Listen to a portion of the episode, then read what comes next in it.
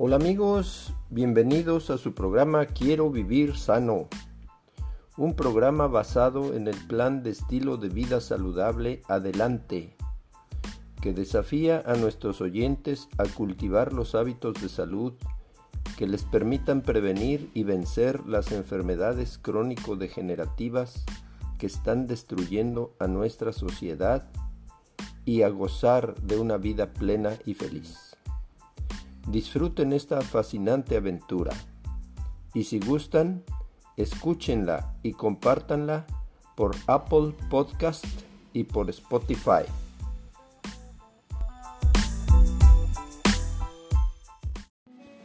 Hola amigos, aquí su servidor y amigo Jesús Alvarado López en nuestro programa de Quiero vivir sano, un grito de guerra en contra de la ignorancia, la enfermedad y la muerte. El día de hoy Cómo cultivar el amor en el hogar. Empezamos considerando 10 hábitos de las familias triunfadoras. Cada ser humano es diferente. Tiene características físicas y de personalidad únicas, gustos, preferencias e ideas particulares. Por tal motivo, vivir en familia puede ser todo un reto para sus miembros. Y aunque la televisión y otros medios de comunicación gustan de retratar a la familia en forma perfecta, sonriéndose unos a otros como si estuvieran felices todo el tiempo, la realidad es que tales familias no existen. Ahora, no existen las familias perfectas, pero sí las triunfadoras, y son aquellas que han aprendido a desarrollar hábitos que las mantienen unidas a pesar de los desafíos y las diferencias hábitos que les permiten llegar a acuerdos y superar problemas y hábitos que hacen sentir a sus miembros amados, seguros, comprometidos y acompañados.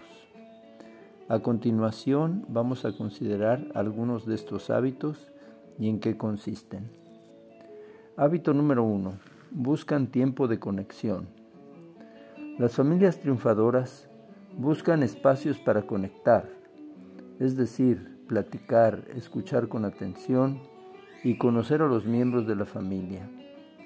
Todos los días realizan esfuerzos conscientes para hacer a un lado las distracciones que se pueden interponer en su intento por lograr esa conexión, tales como apagar la televisión, dejar a un lado el celular, evitar realizar diversas tareas al mismo tiempo o estar pensando en cosas pendientes, entre otros.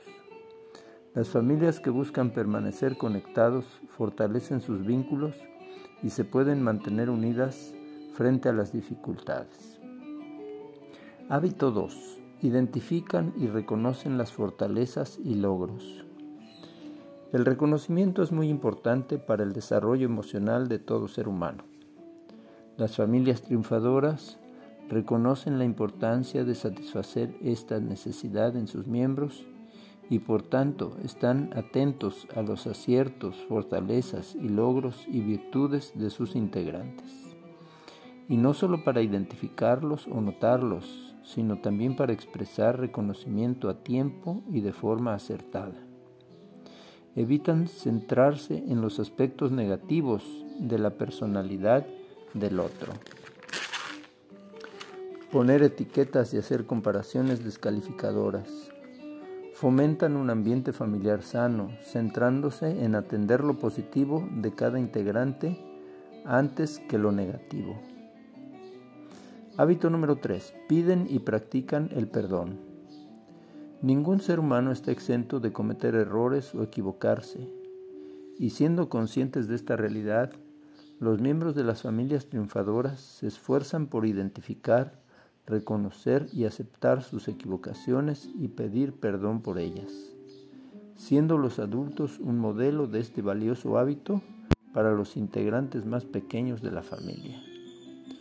Pero no todo queda en solo reconocer y no hacer nada al respecto, sino por el contrario, los miembros familiares están dispuestos a asumir la responsabilidad de sus acciones y a comprometerse con un cambio de comportamiento. Además, en este tipo de familias, los miembros muestran disposición para practicar y ofrecer perdón cuando otro se equivoca, Más que fomentar la rumiación del problema, les interesa avanzar hacia la sanación y restauración. Hábito número 4. Se atreven a hablar de lo incómodo. Las familias triunfadoras buscan constantemente fomentar el diálogo entre sus integrantes, y eso incluye traer a la mesa temas que pudieran ser incómodos o complejos de dialogar. Aceptan el desafío de abordar temas complicados, inculcan un discurso respetuoso, un diálogo cordial y abierto. También muestran habilidades tales como escuchar activamente, mostrar empatía, tomar en cuenta las opiniones de otros y capacidad para llegar a acuerdos. Como resultado, los integrantes sienten que sus opiniones, por muy diferentes que sean, son consideradas, escuchadas y tomadas en cuenta, lo cual fortalece la percepción de aceptación e inclusión. Hábito número 5. Muestran empatía frente a la vulnerabilidad. Dentro de las familias triunfadoras, los miembros no temen expresar o mostrar vulnerabilidad. Pueden reconocer con confianza cuando algo no va bien, cuando una situación sobrepasa su capacidad de afrontamiento o cuando están sufriendo y necesitan pedir ayuda. Esto es posible debido a que perciben el ambiente de su familia como un lugar seguro y confiable en el cual se validan las emociones que están sintiendo. En el hogar se les muestra empatía y comprensión frente al dolor y la dificultad. Además se evita conscientemente criticar, juzgar, reclamar u otras conductas que denoten menosprecio, rechazo o incluso abandono. Hábito número 6. Promueven la congruencia. En estas familias se vive un estilo de vida congruente entre el pensamiento, las palabras y las conductas. Es decir, Existe armonía entre lo que se cree, los valores, las ideas, las creencias y lo que se hace, el comportamiento. Los miembros de las familias triunfadoras se esfuerzan porque sus actos correspondan a las normas y valores que han establecido, lo cual fortalece la confianza y seguridad personal tanto de niños como adultos. Asimismo, se limita la confusión, ambivalencia e incertidumbre las cuales impactan negativamente el bienestar emocional de los individuos. Hábito número 7. Fomentan la risa y el buen humor. Las familias triunfadoras no son aburridas, les gusta divertirse. En este tipo de familia se valora el buen humor y la alegría, ya que se perciben como herramientas para fomentar un ambiente agradable dentro del hogar. Es por eso que sus integrantes toman tiempo para compartir experiencias chistosas, hacerse algunas bromas, ver videos graciosos y hacer otras actividades en las que puedan reír juntos. Reconocen que al promover la risa están promoviendo la unidad. Vamos a hacer una pausa y continuamos en un momentito más.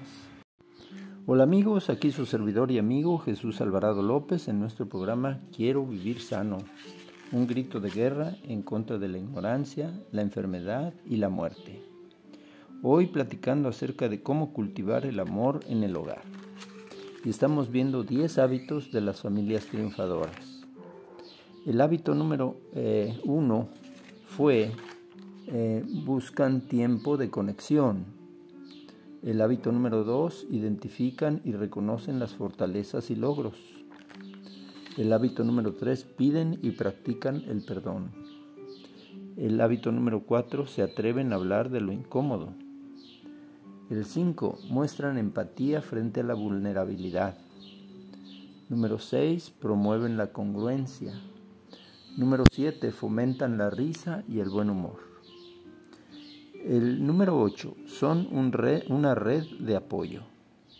Aquí nadie se siente solo al afrontar los desafíos de la vida cotidiana, los integrantes de las familias triunfadoras saben que cuentan los unos con los otros.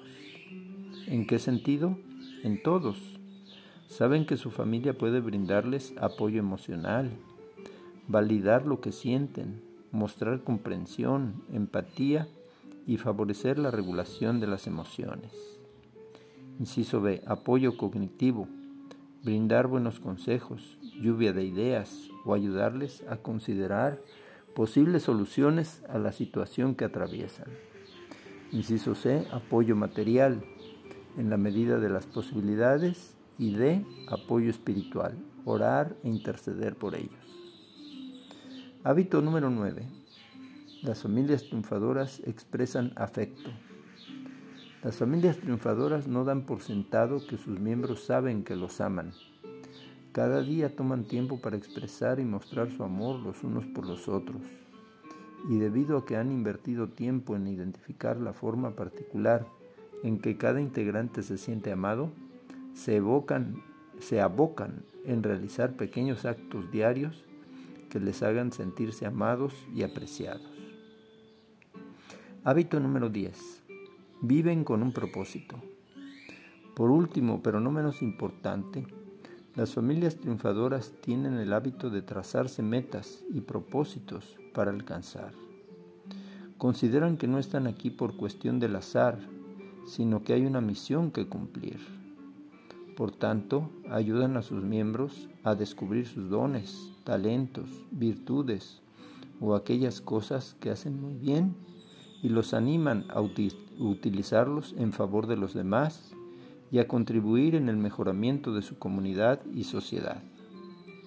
Tal vez nuestra familia no sea perfecta, pero la buena noticia es que todos, como miembros de una familia, podemos ayudar a que ésta se convierta en una triunfadora fomentando estos y muchos otros hábitos positivos.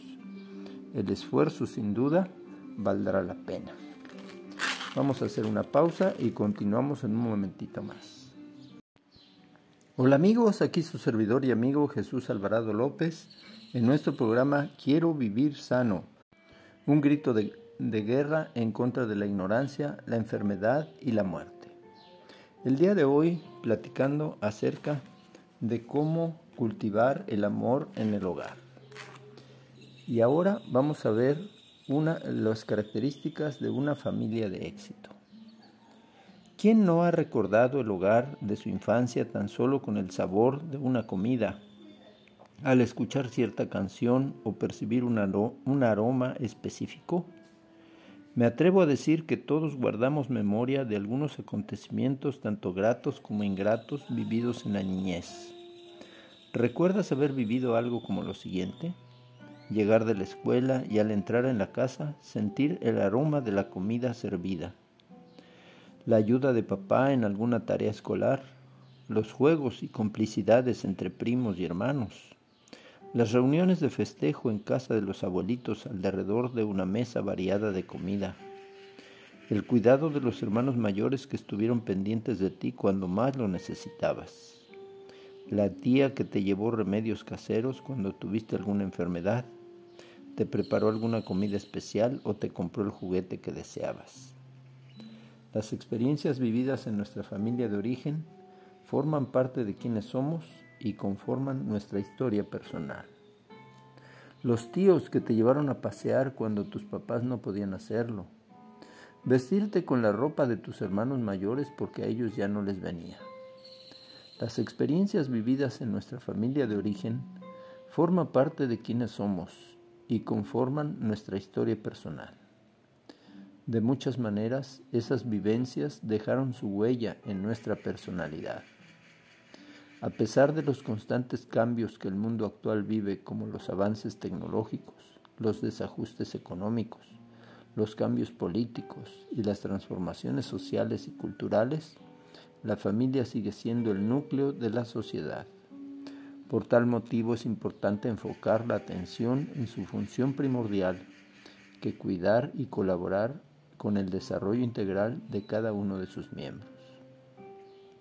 Este desarrollo incluye el, ámbito físico, psicológico, afectivo, social y espiritual, a fin de formar un carácter que permita la realización personal en las diversas etapas de la vida.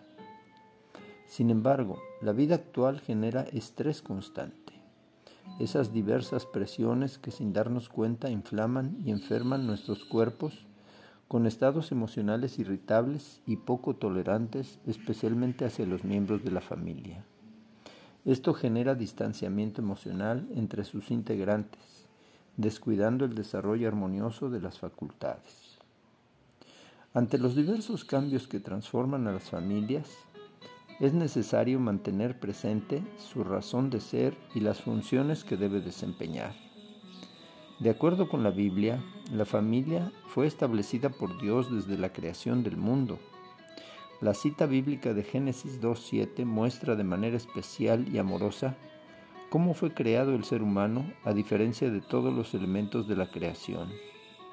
Fuimos diseñados a semejanza de Dios, formados del polvo de la tierra, que es el cuerpo material, y tomamos vida por su aliento. Las características descriptivas de Dios es el amor, elemento clave en la convivencia familiar. El amor debe estar manifestado en todo lo que sucede en el hogar. Por creación cada persona es amada, prosperada y bendecida por Dios, lo cual hace que amemos, aceptemos y respetemos a cada miembro de la familia por ser obra divina. La Biblia también menciona que donde no hay visión el pueblo se desenfrena, pero bienaventurado es el que guarda la ley. Definir una visión para la familia sirve de guía y enfoque ante las circunstancias que se presenten en la vida. Una persona paseaba por un poblado y pasó cerca de dos albañiles que levantaban una barda. Ambos estaban a cierta distancia uno del otro con curiosidad el transeúnte le preguntó a uno de ellos, ¿qué haces? Un tanto molesto por la distracción, el albañil dejó por un momento lo que hacía y con cierta ironía y molestia respondió, ¿qué no lo ve? Estoy poniendo ladrillos. El curioso transeúnte se acerca al segundo albañil y le hace la misma pregunta. Este contesta lo siguiente, es obvio, estoy construyendo una catedral. Este segundo albañil tenía una visión clara de lo que estaba haciendo. Esta actitud le permitía dar mayor trascendencia a su propio trabajo. El segundo albañil ve más allá de lo cotidiano, sabiendo que su trabajo tiene una finalidad a futuro. El primer albañil mira las cosas con sentido de rutina, sin vislumbrar más allá de lo aparentemente intrascendente. Sabe lo que está haciendo, pero ha perdido de vista la finalidad. Cuando no se tiene en mente la visión de la familia, no se ve la importancia de aquello que se hace por quienes lo componen. Todo se puede volver poco interesante, rutinario y hasta molesto. Por el contrario, cuando se tiene clara la visión de la familia, se sabe que se está haciendo algo verdaderamente trascendente, pues tiene que ver con la formación del carácter de sus miembros. De ahí la importancia de seleccionar los valores que se quieren implementar y después dedicar tiempo para pegarlos como si fueran ladrillos. La mayoría de los que somos padres y madres queremos que nuestros hijos sean personas de bien, con buen comportamiento. Deseamos que sean personas productivas y útiles, que sepan tomar decisiones por sí mismos, haciéndole frente a la vida con responsabilidad con buena autoestima y satisfacción y satisfactoria realización personal. Pero ¿cómo se logra este resultado? Leyendo y practicando las indicaciones bíblicas. El desafío final que te dejo es aplicar esas indicaciones en la dinámica familiar. Esto será más fácil si se dedica tiempo para conocerse mejor e interesarse unos por los otros.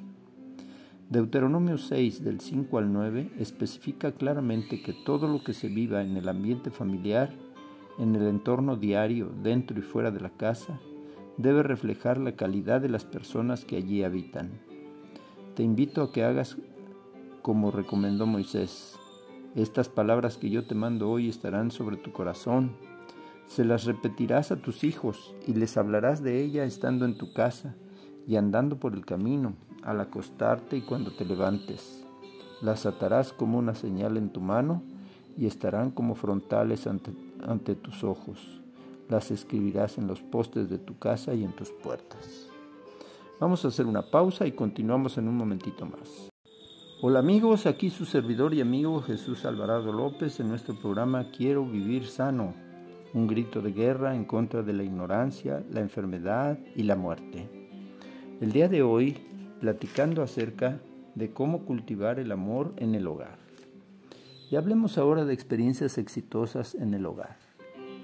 Al respecto, compartimos con ustedes algunas experiencias del hogar para que resulten exitosamente arraigadas en los recuerdos de los miembros de la familia. Número 1. Expresiones de amor. El amor debe ser expresado constantemente aún al momento de corregir algunas conductas inapropiadas. Un niño que se siente amado en vez de amenazado puede ejercer su voluntad para mejorar su comportamiento. El cerebro humano funciona con base en las emociones y los sentimientos. Por eso es muy importante cuidar la estabilidad emocional, ya que sin ella una persona no puede pensar, razonar, reflexionar o aprender. Los humanos interpretan el mundo con las emociones que experimentan antes que con el razonamiento. Si se quiere establecer una relación de confianza, es necesario gestionar las emociones y crear un ambiente seguro, tanto para el diálogo como para la cooperación. Número 2. Practicar la escucha activa. Cuando somos escuchados en vez de ser juzgados o criticados, se crean las condiciones para abrir el corazón y sentirse tomado en cuenta. Al mostrarse interés por los proyectos o necesidades personales, uno siente que su presencia en la familia es importante, genera el sentido de pertenencia y por lo tanto buscará hacer lo mejor de su parte por el bien de la familia. Número 3. Tercera experiencia exitosa en el hogar. Fomentar el autoconocimiento. Es importante que cada individuo de la familia reconozca sus propias cualidades personales, talentos y capacidades para poder hacerle frente a la vida usando sus fortalezas interiores. No todos podemos resolver las situaciones de la misma manera. Hay que permitir que aflore la naturaleza de cada personalidad y potenciarla. Esto generará seguridad y evitará el sentir que no encaja en la sociedad. Eh, cuarta experiencia exitosa en el hogar, respetar la individualidad. Todos somos diferentes y cada uno aporta algo especial con su peculiar forma de ser. Debemos ser tolerantes, amables y proveer espacios para que cada uno desarrolle sus habilidades, animarlos a creer en ellos mismos y alentar la autoconfianza. Experiencia exitosa en el hogar número 5. Permitir el involucramiento. Es necesario descubrir aprendizajes y actividades que contribuyan con la formación integral de los hijos. Se les puede asignar responsabilidades de acuerdo a sus cualidades para que las disfruten.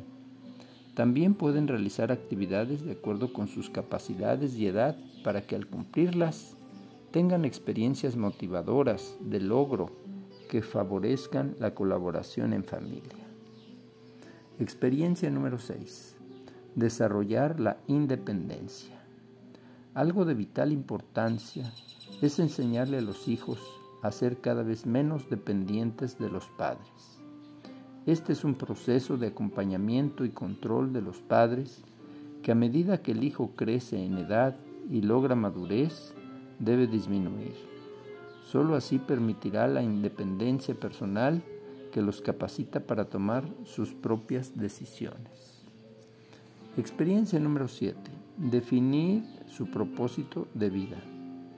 Cuando hay un conocimiento de las cualidades personales y el hijo se ha involucrado en actividades que puede realizar, considerará que su vida es importante y que vale la pena vivirla aprende a ser útil por medio del trabajo y el servicio desinteresado. Difícilmente se verá involucrado en malas compañías o en prácticas que atenten contra su salud, porque habrá establecido hábitos que le permitan disfrutar. En consecuencia, su vida será gozosa y con mayores satisfacciones. Vamos a hacer una pausa y continuamos en un momentito más. Hola amigos, aquí su servidor y amigo Jesús Alvarado López en nuestro programa Quiero vivir sano, un grito de guerra en contra de la ignorancia, la enfermedad y la muerte. El día de hoy eh, enfrentamos el tema cómo cultivar el amor en el hogar. Y esta sección la vamos a titular Ocuparse en el jardín del corazón. El Señor ha confiado a los padres una obra solemne y sagrada. Han de cultivar cuidadosamente el suelo del corazón. Pueden ser así colaboradores con Dios. Él espera de ellos que guarden y atiendan cuidadosamente el jardín constituido por el corazón de sus hijos. Han de sembrar la buena simiente y quitar toda mala hierba. Es necesario eliminar todo defecto del carácter toda mala disposición, porque si se les permite subsistir, mancillarán la belleza del carácter. Padres, el hogar es el primer campo en el que los padres son llamados a trabajar. Las preciosas plantas que hay en el jardín del hogar exigen su primer cuidado. Han designado, han designados para velar por las almas como quienes han de dar cuenta. Consideren cuidadosamente su obra, su naturaleza, su orientación y sus resultados. Tienen a su puerta un terrenito que cultivar y Dios os tendrá por responsables de esta obra que, se que les ha confiado en sus manos. Cuidado del jardín. Prevalece en el mundo la tendencia a dejar a los jóvenes seguir la inclinación natural de su propia mente. Y los padres dicen, que si los jóvenes son muy desenfrenados en su adolescencia, se corregirán más tarde, y que cuando tengan 16 o 18 años razonarán por su cuenta, abandonarán sus malos hábitos y llegarán por fin a ser hombres y mujeres útiles. Qué gran error es pensar esto. Durante años permiten que el enemigo siembre en el jardín del corazón, permiten que se desarrollen en él malos principios y en muchos casos todo el trabajo que se haga para cultivar este terreno no servirá para nada. Algunos padres han dejado a sus hijos adquirir malas costumbres, cuyos rasgos podrán verse a través de toda la vida. Los padres son responsables de este pecado. Esos hijos pueden profesar ser cristianos, pero sin una obra especial de la gracia en el corazón y una reforma cabal en la vida, sus malas costumbres pasadas se advertirán en toda su experiencia y manifestarán precisamente el carácter que sus padres les permitieron adquirir. No se debe permitir que los jóvenes aprendan lo bueno y lo malo sin discriminación, creyendo que en algún momento futuro lo bueno predominará y lo malo perderá su influencia. Lo malo crecerá más ligero que lo bueno es posible que después de muchos años se ha desarraigado lo malo que hayan aprendido, pero ¿quién querrá correr riesgos al respecto? El tiempo es corto. Es más fácil y mucho más seguro sembrar semilla limpia y buena en el corazón de los hijos que arrancar las malas hierbas más tarde. Resulta difícil borrar las impresiones hechas en las mentes juveniles. Cuán importante es, pues, que esas impresiones sean correctas, a fin de que las facultades elásticas de la juventud se inclinen en la debida dirección. Durante los primeros años de la vida del niño, el suelo del corazón debe prepararse cuidadosamente para las lluvias de la gracia de Dios. Luego se han de sembrar con cuidado las semillas de la verdad y debe atendérselas con diligencia. Dios, quien recompensa todo esfuerzo hecho en su nombre, pondrá vida en la semilla sembrada y aparecerá primero la hoja, luego la espiga y en esta, al fin, el grano maduro. Con demasiada frecuencia, debido a la perversa negligencia de los padres, Satanás siembra sus semillas en el corazón de los niños y se produce una mies de vergüenza y pesar.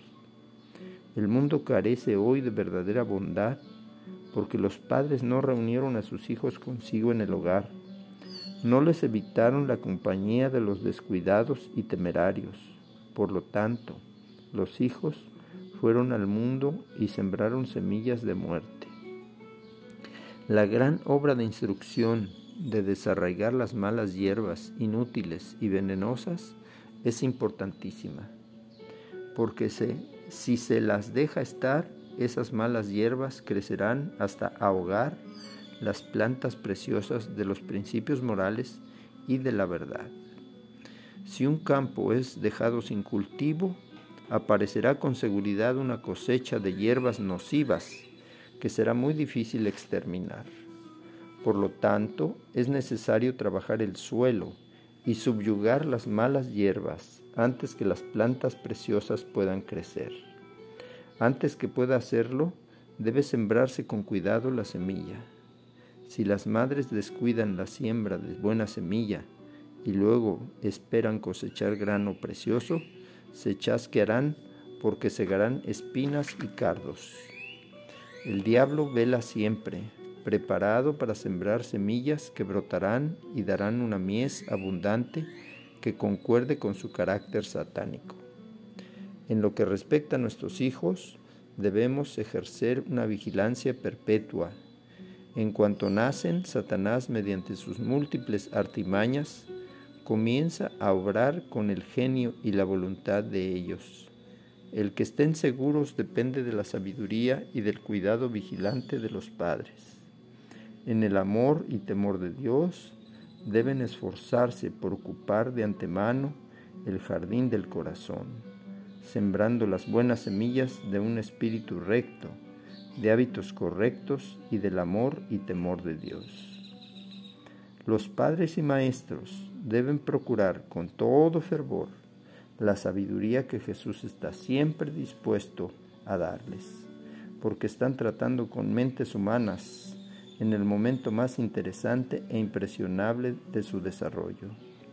Deben procurar cultivar de tal manera las tendencias de los jóvenes que en cada etapa de su vida puedan representar la belleza natural apropiada a ese periodo, desarrollándose gradualmente como lo hacen las plantas y las flores en el jardín. Vamos a hacer una pausa y continuamos en un momentito más. Mis queridos amigos, eh, al terminar este tema, queremos, no queremos retirarnos sin decirles las palabras de bendición. Que Dios nos bendiga y nos guarde. Que haga resplandecer Dios su rostro sobre nosotros y tenga de todos nosotros misericordia. Que Dios alce a nosotros su rostro y ponga en nuestro corazón la paz del cielo que sobrepasa todo entendimiento. Nos, nos encontraremos para la próxima con el favor de Dios. Hasta, hasta entonces.